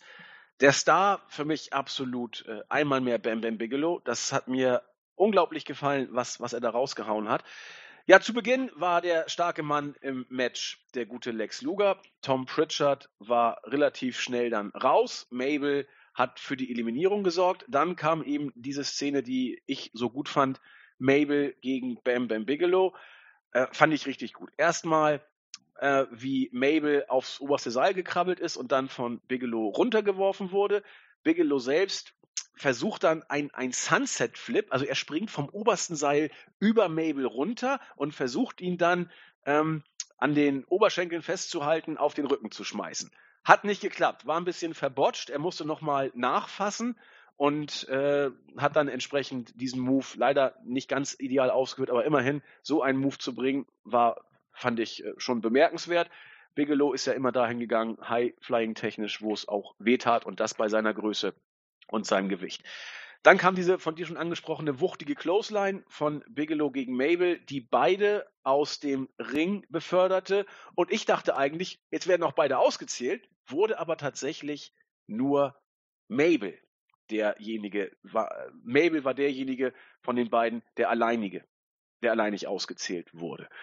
Ja, dann ging es weiter vor sich hin. Als nächstes musste Adam Bomb dran glauben, diesmal ausgeschaltet von Bam Bam Bigelow nach einem Moonsault vom obersten Seil. Ich finde das immer wieder Hammer, dass Bam Bam Bigelow den Moonsault fast so schön ausführt wie Charlie. Der war ja fast perfekt, oder? Ja, das stimmt allerdings. Also, ähm, den habe ich mir auch notiert. Ähm, ich habe auch Notizen. Schreibst du eigentlich auf Papier oder? Äh? Nee, ich schreibe dann immer in meinen Laptop. Ach, ich habe hab mir so schön vorgestellt, dass du so ein kleines Notizbuch hast mit so einer kleinen Kordel und dann da so auf so ja, ein bisschen verstaubt und dann so drauf Flashback steht. Aber, ja, weil ich schon so alt bin, sagst du? Ja, nein, das habe ich jetzt nicht gesagt. Ah, ähm, ja. Naja, ich habe auf jeden Fall auch ein paar Notizen gemacht und es war ein sehr, sehr schöner Moonsault. Und wie gesagt, wir haben ihn ja schon öfter in den Himmel gelobt und Bam Bam Bigelow ist einfach einer der besten Big Mans, die, finde ich, die ich auch je gesehen habe, muss ich ganz einfach sagen. Also ich finde, dem macht es unglaublich Spaß zuzusehen. Ja, absolut. Also immer so ein bisschen unter ferner Liefen, finde ich, äh, rausgegangen letzten Endes. Aber hier wieder in den Aktionen, wo er dann da war, ich meine, ein Moonsault, der Kerl war fast, der war zwei Meter oder über zwei Meter. Ich, ich guck mal bitte kurz nach, das interessiert äh, mich jetzt einmal gerade. Er war 1,93. Ja, also nicht ganz, aber er war auch sehr, sehr schwer. Bestimmt 100, nach 135 Kilo wird er bestimmt auf die Waage gebracht haben. Genau, also angekündigt wurde er 180, also es waren jetzt nur die angekündigten Werte. Ich weiß jetzt nicht, wie äh, ja. man da ein bisschen getrickst hat, aber man sieht ja, dass er nun nicht der schlankste war, in Anführungszeichen, und da war ordentlich Masse hinter bei ihm. Ja, dann. Einfach äh, ist auch tragisch, ich sehe es gerade, ist einfach mit 45 Jahren gestorben. Ja, in der Tat. Er hatte auch leichte Drogenprobleme, ja, ja. war aber auch äh, Retter in der Not, hat ja ein Kind aus einem brennenden Haus damals gerettet, fand ich unglaublich. Also der Mann hat sich auch sehr äh, deutlich über Hunter geäußert seinerzeit. Also so nach dem Motto, äh, Schleimer, Arschkriecher, Opportunist, so in die Richtung. Also der Mann hat Klartext gesprochen. Ja, wie gesagt, für mich das äh, mit Abstand, ja, mit einigem Abstand beste Match des Abends. Die Eliminierung müssen wir hier nicht alle durchgehen. Gewonnen haben am Ende auf jeden Fall und das kann man ja mal vermerken, tatsächlich die Heels. Nachdem äh, King Kong Bundy als Big Man als letzter nach einem Big Splash tatsächlich Lex Luger eliminiert hatte, sodass die Heels den Sieg davongetragen haben. Hintergrund, das Match war jetzt nicht das äh, in dieser Show wichtigste. Eigentlich ging es darum, was nach dem Match passierte, wobei, wobei so spannend war es dann auch nicht. Die Heels haben Lex Luger mehr oder weniger deutlich auseinandergenommen. Sie sind alle an den Ring zurückgekommen. Allerdings kamen dann auch alle Faces und haben die Heels dann vertrieben, angesprintet. Bis auf Mabel, der kam ganz gemächlich an den Ring schreitend dann dazu, haben dann den Save gemacht und ja, eigentlich war es das schon, ne? Ja, genau. Also wie gesagt, war kein großartiges Match, aber halt im Vergleich zu den in Anführungszeichen Matches, die wir zuvor gesehen haben, äh, ja, das Beste ne, hat zweieinhalb Sterne bekommen. Die höchste Bewertung, die an diesem Abend, äh, also zwei Matches sind mit zweieinhalb Sternen und das war äh, rausgegangen und das war die höchste Bewertung, die diese äh, Show zustande bringen konnte. Von Dave Meltzer zumindest und bei mir sieht es halt auch nicht ähnlich aus. Ja. Ich, heißt ja, zweieinhalb, vielleicht ein Ticken mehr, aber es war ja, es war ja nur auch keine, ja ich meine, wenn ein, ein solides Match ja. hier auffällt, macht es ja nicht auf einmal zu einem richtig guten Match. In einem anderen Survivor Series wäre das untergegangen vielleicht. Ne? Ich möchte auch nochmal erwähnen, dass es nicht darum geht, jetzt hier Dave Meltzer als das ähm, Plus Ultra darzustellen. Ähm, ich finde einfach, dann kann man einfach eben erwähnen als Richtwert eben für mich ein, eine respektable Person in diesem Business, aber ähm, genauso wenig kann er, genauso kann er sich eben irren und äh, falsch liegen, aber ich finde einfach, man kann drüber sprechen und ihn erwähnen, aber das soll jetzt nicht sagen, dass Dave Meltzer hier derjenige ist, der den Ton angibt und man sich immer nur daran halten muss. Nein, nein, natürlich nicht. Aber ich meine, es ist ja immer doch eine Eingruppierung. Alle reden über Sterne, habe ich das Gefühl mittlerweile. Und dann können wir auch mal sagen, was es damals so für Sterne gab. Und so weit weg bin ich diesmal tatsächlich auch nicht von seinen, von seinen Rankings. Das passt schon alles im Großen und Ganzen. Damit zum Main Event. Wir haben es gleich geschafft. Der Main Event. Oh, als ich die Stipulation gesehen habe, wurde mir schon wieder übel. Ein Casket-Match zwischen dem Undertaker und Yokozuna. Ich meine, da muss doch sofort die Alarmglocke angehen. Wir haben das schon mal gehabt. Und zwar beim Royal Rumble 1994 hatten wir auch ein Casket-Match. Gott war das schlecht. Da ist damals ja alles alles in den Ring gekommen, was keinen Rang und Namen hat und hat den Undertaker mehr oder weniger auseinandergenommen, um ihn dann nachher in den Sarg zu rollen. Man hat hier das Ganze wieder aufgenommen. Und zwar eigentlich an dem oder zu dem Event, Geschichte mit Undertaker und Yokozuna damals auch losgegangen ist. Nämlich bei der Survivor Series 1993 gab es ja diesen doch sehr intensiven Brawl zwischen Undertaker und Yokozuna, der dann diese Fehde zwischen den beiden ins Laufen brachte und die damit endete, dass der Undertaker nach dem Royal Rumble 94, wo er ja in den Sarg gerollt wurde, erstmal aus den Shows geschrieben wurde. Hintergrund, er musste damals seine Rückenverletzung auskurieren. Er kam dann zurück, hat beim SummerSlam seinen äh, ja, bösen Zwilling in Anführungszeichen in einem grottenschlechten Match besiegt und hat jetzt bei der Survivor Series sozusagen die Revanche bekommen und auch um möglich erstmal alle Zweifel zu beseitigen, wieder in einem Casket-Match.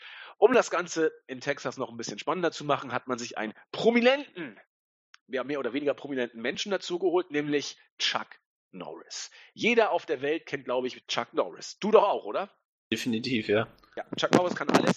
Er war auch äh, im Fernsehen sehr erfolgreich. Er war bei der Army. Er war. Lass dein äh, Kabel aber deines Mikrofons bitte in Ruhe. Was mach ich? Du rauschst gerade wieder ein bisschen.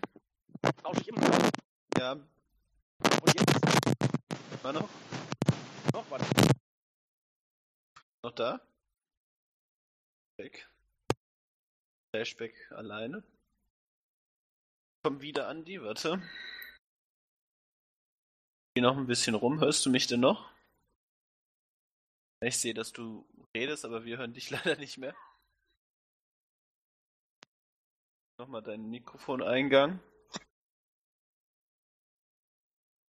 Jetzt, jetzt, jetzt? Ja, jetzt bist du wieder da. Oh, Gott sei Dank. Ich habe euch die ganze Zeit gehört, also dich, aber ich muss mir echt mal ein Ben, Mikro, ich brauche ein Mikro, wir müssen darüber reden. So, ähm, wie gesagt, Chuck Norris als Special Guest Referee, da wusste man eigentlich schon, wie das Match ausgeht, letzten Endes. Und ja, so kam es dann ja auch. Bevor wir dahin kamen, mussten wir ein doch relativ langwieriges Match über uns ergehen lassen. Eine Viertelstunde hat es gedauert.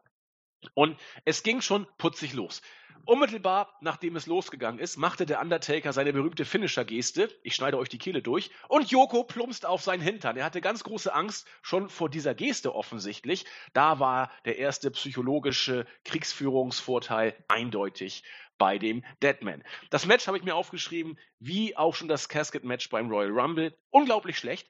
Ähm, es gab einige Spots, auch ein paar ganz nette. Der Flying Clothesline vom obersten Seil vom Undertaker gegen Yokozuna kennt man. Der Samoan Job von Yoko kam auch. Auch der, äh, der Elbow von Undertaker, diesmal nicht annähernd so spannend, wie man ihn schon mal gesehen hatte gegen Yokozuna. All das war da. Und dann wurde es natürlich overbooked. King Kong Bundy und Bam Bam Bigelow kommen aus dem Backstage-Bereich an den Ring und haben ein Stare-Down mit Chuck Norris. Dieser Mann des Gesetzes war damit abgelenkt, sodass IRS sich an den Ring schleichen konnte und den Undertaker im Ring entsprechend angreifen konnte, weil Chuck Norris ja leider abgelenkt war. Es gab den Sleeper Hold gegen den Undertaker. Undertaker war platt. Joko kommt langsam wieder auf die Beine, packt den Deadman in den Sarg. Besser gesagt, er war schon drin und Joko wollte nur noch den Deckel raufmachen. Das passt allerdings nicht ganz, weil der Undertaker sich aufrichtet und den, äh, den Arm Yokozuna dann im Würgegriff sozusagen hat und sich auf diese Weise der drohenden Niederlage noch einmal entziehen konnte. Als Elend zum Schluss kommt dann Jeff Jarrett dazu. Der wollte auch an den Ring, aber da platzte dann Chuck Norris der Geduldsfaden. Er gab ihm einen schönen Karate-Kick in die Magengegend.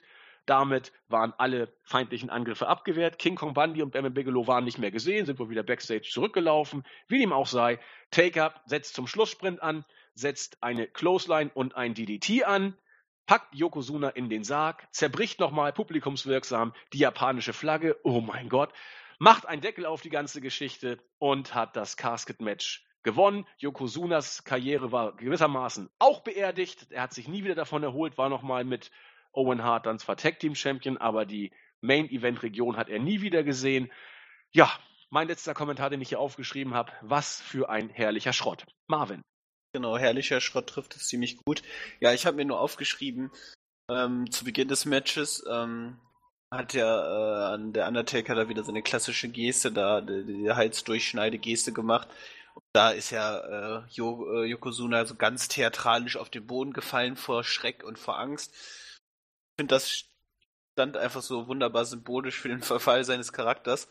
Weil, ähm, ich meine, was, was war das für eine große Geschichte, zu Beginn, als er äh, zu WWF kam, ähm, dass ihn niemand, äh, quasi niemand äh, äh, auf, die, auf die Ringmatte bekommt und ähm, was, was das für ein Monster sei und niemand kann ihn besiegen. Man kann ihn Body Slam und was auch immer. Und so, und das sah so lächerlich aus, wie er dann so in der Ringecke zusammenbrach und hinfiel, weil er so Angst vor dem, vor dem Sarg, vor dem Undertaker hat. Ähm, naja, du hast gesagt, er hat sich nie wieder davon erholt.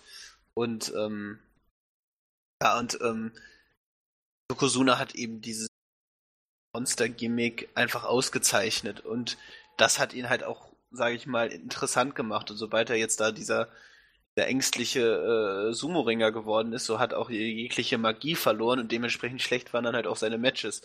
Ähm, weil viel konnte er nicht zeigen. Ist ja auch logisch bei diesem Körpergewicht. Ähm, naja, auf jeden Fall das Match selber, pff, ja, plätscherte so vor sich hin lang war das nochmal? Ich schau gerade nach. 15 Minuten ungefähr. 15 Gute Minuten 15. Es ging. Es, es hielt sich auf jeden Fall in Grenzen. Das hat mich jetzt nicht tierisch genervt. Ähm, genau, man hat Chuck Norris geholt, um noch ein bisschen Star Power äh, zu haben. Naja, äh, es war ein Happy End für die Fans. Sie haben Undertaker bejubelt. Undertaker ist halt einfach ein Star und das, die Fans lieben ihn. Ähm, es war in Ordnung, aber ähm, bei weitem nicht, also bei weitem nicht gut. Also für mich auch nicht keine zweieinhalb Sterne, definitiv. Nee, ähm, nee, locker ein Stern weniger. Also ja, das war, das ich war nichts. Also anderthalb, äh, anderthalb Sterne kann man geben, aber das war für mich auch kein gutes Match und diese, und die symbolische Zerbrechen der japanischen Flagge auch für mich unnötig und ähm, naja, also es, ist, es hat mir keinen Spaß gemacht und die ganze Show hat mir überhaupt keinen Spaß gemacht wenn man sich das mal anguckt, was mit Joko dann weiter passiert ist, äh, der Mann war zu diesem Zeitpunkt mal gerade 28 Jahre und ist äh, am 23. Oktober 2000 schon gestorben mit zarten 34 Jahren. Also, dass das nicht gesund ist, wusste man, aber 34 Jahre, das ist ja nun echt kein Alter. Meine Fresse. Also, ich will mal kurz gucken, was, was war denn die Todesursache? Äh, Death. Äh, Liverpool, England, während einer Independent Wrestling Tour in Europa sozusagen gestorben. Was hat er denn gehabt? Äh, later found in kann ich jetzt gar nicht mal richtig sehen. Auf jeden Fall hat er 260 Kilo gewogen. Ja, Ach, Hart, Herzattacke. Herzattacke. Ja, eben wollte ich gerade sagen. Ne? Ja. Herzattacke. Wen wundert's sozusagen? Ne? Also 260 Kilo ist eine Ansage. Ja, das war's. Also Yokozunas Karriere wurde hier symbolisch zu Grabe getragen. Er selbst dann leider auch drei, äh, sechs Jahre später ebenfalls. Und ja, die Survivor Series war vorbei. Wir haben es eingangs schon gesagt und ich sage es jetzt auch nochmal. Das war alles irgendwie nicht gut, was da passierte. Es war das gleiche Konzept, das Vince Anfang der 90er, äh, Ende der 80er, Anfang der 90er fortge äh, erfunden hatte. Larger sein Live-Charaktere mit billiger äh, Comic, Theatralik und äh, ja, Cartoon-Elementen verknüpft. Es hat nicht funktioniert und zu dem Zeitpunkt äh, funktionierte es noch weniger. Vince zog es trotzdem noch durch und so wird es auch noch ein bisschen weitergehen. Star Power wird immer weniger. Man hatte den Undertaker, man hatte Shawn Michaels, ja. man hatte Razor Ramon, man hatte Diesel und Bret Hart. So. Und äh, Scott Hall und Kevin Nash haben auch relativ bald rüber gemacht zur WCW und dann war nachher relativ wenig da. Und dass dann ein Steve Austin oder ein The Rock kam, um das Ruder rumzureißen, das dauerte noch Jahre. Ne? Wenn, wir, wenn du die ganzen Namen, die du genannt hast, aber es waren letztlich eigentlich auch nur Shawn Michaels und Bret Hart, die wirklich das Potenzial gehabt haben, die Liga auf ihren Schulter, äh, Schultern zu tragen, sowohl im Ring als auch äh, charaktermäßig und außerhalb des Rings. Die anderen, die waren natürlich auch berühmt und äh, berüchtigt, aber auch alle ähm, relativ schlecht im Ring, ne? So, oder zumindest nicht jetzt Lex Luger, Razor Ramon, auf jeden Fall nicht die herausstechen. Ne? Owen Hart ist dann nochmal eine andere Geschichte. Ich persönlich finde, mit dem richtigen Programm hätte er das Potenzial auch gehabt, Aushängeschild zu sein. Aber klar, natürlich, wenn man dann gerade auch sein Bruder diese Rolle übernimmt, ist es halt natürlich auch schwierig und er war in der WWF nie in der Position, oder nie, wurde nie in Erwägung gezogen, dass er da mal in so einem Main-Event-Bereich kommt, ne? Zumindest nicht als Aushängeschild und äh, WWF-Champion. Nee, absolut nicht. Aber das, das, man hat gemerkt, dass Wrestling auf irgendetwas Neues wartet, in Anführungszeichen. Also da, das konnte so nicht weitergehen. Und dieses Neue, deswegen habe ich auch Scott Hall und Kevin Nash noch genannt, das Neue war dann eben die New World Order. Und die passierte eben nicht bei WWF, sondern bei WCW und hat dann ja auch jahrelang so bis, bis, naja, 97, 98 mehr oder weniger das Ganze dominiert. Und dann kam ja erst die Attitude-Ära. Und bis die bei WWF losging, da musste noch sehr, sehr, sehr viel Zeit ins Land ziehen. Und jetzt kommen wirklich die, ja, struggling years, will ich mal sagen, die Jahre, wo wirklich gekämpft wurde und wo man eigentlich teilweise nicht mal wusste, wann man oder wie man die nächsten Shows teilweise finanzieren sollte. Da hatte Vince echte existenzielle Probleme und in diese Zeit tauchen wir jetzt langsam ein. Ne? Genau, und ähm, ich habe eh das Gefühl bei der WWE oder eben bei der WWF, Vince McMahon wird natürlich auch, ist, hat in, auf eine Art ist er auch ein Mastermind, aber gerade was so, ähm, er ist halt gleichzeitig auch sehr eingefahren und sehr überzeugt von seinen Ideen und Vorstellungen, wie das Wrestling auszusehen hat. Und Veränderungen Ne, ich habe auch mal so gelesen und das stimmt ja eigentlich. Vince McMahon war eigentlich auch immer nur so sehr, sehr gut mit seinem Produkt, wenn er wirklich Konkurrenz hatte. Ne? Und ähm, wenn es um was ging, sei es dann damals in den 80ern, als er eben den Schritt aus diesem Territorialen herausging, oder national zu senden, ne? oder eben in der Attitude Era, ne? Und ja, er reagiert halt aber auch immer nur und ist dann bereit und, äh, äh, sage ich mal, seine Ansichten über Bord zu werfen, beziehungsweise Dinge zu tun, die er vielleicht gar nicht so unbedingt für richtig hält. Und äh, um dann halt sein, sein, seine, sein Produkt, seine, seine Marke WWF, WWE zu schützen. Und auch, ich glaube, das so ganz mal kann man das eben auch vielleicht damit heutzutage vergleichen, auch wenn er nicht wirklich was verändert. Aber ich meine, noch vor ein paar Jahren war es für uns undenkbar, äh, Wrestler wie Kevin Owens, äh, wie AJ Styles oder was auch immer, Adam Cole oder so bei der WWE zu sehen. Das war ähm, die selten, so Daniel Bryan war wirklich so, oder Bryan Danielson war dann, äh, äh, waren Ausnahmen. Also, ne, er war eine Ausnahme, dass er da von der WWE verpflichtet wurde. Ähm, das war nicht gang und gäbe, dass die großen Independent Stars dann äh, Teil der, äh, Teil von World Wrestling Entertainment geworden sind.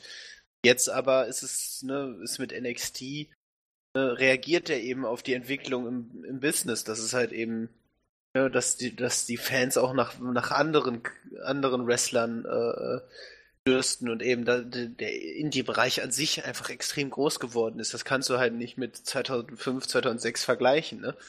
So, es gab Ring of Honor und dann kam erstmal sehr lange auch nichts. Das ist vielleicht jetzt ähnlich, aber ähm, zumindest was von der Reichweite sowieso, aber äh, trotzdem ist, kann man diese, den Bekanntheitsgrad von, äh, oder auch, dass so Wrestler wie die Young Bucks halt eben auch ohne WWE als Zugpferd hinter sich äh, ähm, äh, Aushängeschilder und bekannte Namen werden, die T-Shirts verkaufen wie sonst was, ne?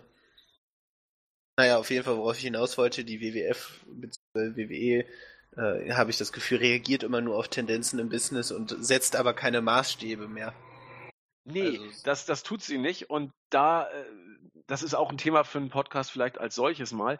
WWE holt zwar jetzt sehr, sehr viele Talente aus den Indie-Ligen und man öffnet sich auch insoweit, aber man packt sie ja immer in dieses WWE-Konzept noch rein. Das heißt, die werden aus dem Umfeld rausgeholt, was die Wrestling-Fans schätzen und kommen in diesen WWE-Einheitsbrei, wo sie entweder äh, sinken oder schwimmen. Die meisten ja. sinken, muss man sagen. Und ich glaube, das Problem ist nicht, dass WWE sich lange nicht geöffnet hat und sich jetzt öffnet. Das Problem ist, dass WWE sich zwar öffnet, aber immer noch den gleichen WWE-Einheitsbrei fabriziert. Klar. Und das nervt die Fans. Und deswegen wird New Japan auf sich Zulauf kriegen. Deswegen wird Ring of Honor hoffentlich auch Zulauf kriegen. Ähm, es sind nicht die Worker, es ist das Konzept, was bei WWE derzeit ein Riesenproblem ist. Und das wäre eigentlich fast was für ein, für ein Special-Podcast mal irgendwann. Aber da kann man, glaube ich, alle Wochen wieder drüber diskutieren. Insofern beschränken wir uns heute auf die Vergangenheit und sind damit zum Glück auch durch. Es folgt jetzt der Royal Rumble 95, der auch sehr interessant werden wird. Wie gesagt, hoffentlich kriegen wir ihn möglichst schnell hin. Vielleicht sogar noch im Vorfeld zum neuen Royal Rumble. Glaube ich aber nicht, dass wir es schaffen. Wir können mal gucken. Und mir ist wichtig, dass ich jetzt mich gleich wieder ins Bett lege, mich erhole. Und Marvin, dir vielen Dank, dass du heute Zeit hattest. Ja, vielen Dank an alle, die sich dieses Gelaber dann noch anhören werden. Und ähm, naja, wie immer so, es gibt ja doch auch ein paar, die dann die Shows auch schauen. Einfach mal, vielleicht kann man ja drüber sprechen, wie euch die Show gefallen hat. Ähm, ich finde die Flashback, äh, Flashback-Shows an sich immer ganz interessant einfach. Ähm, Gerade aus meiner wobei Sicht. Wobei wir heute heute eigentlich keine Empfehlung aussprechen dürfen. Nee, definitiv nicht. Da gibt es andere Shows, die man sich von früher angucken kann. Aber trotzdem ist es halt immer doch dann wieder eine interessante Zeitreise. Auf jeden Fall. Einfach um zu sehen, wie es denn früher mal war. In diesem Sinne, habt einen schönen Tag, Abend, Woche, Monat, was auch immer. Wir kommen auf jeden Fall wieder. Äh, hoffentlich schneller als sonst. Äh, aber die Flashbacks bleiben erhalten und ja, macht es gut. Tschüss. Adios. So, Marvin, lädst, so. lädst du hoch? Ja, ich lade hoch, ja.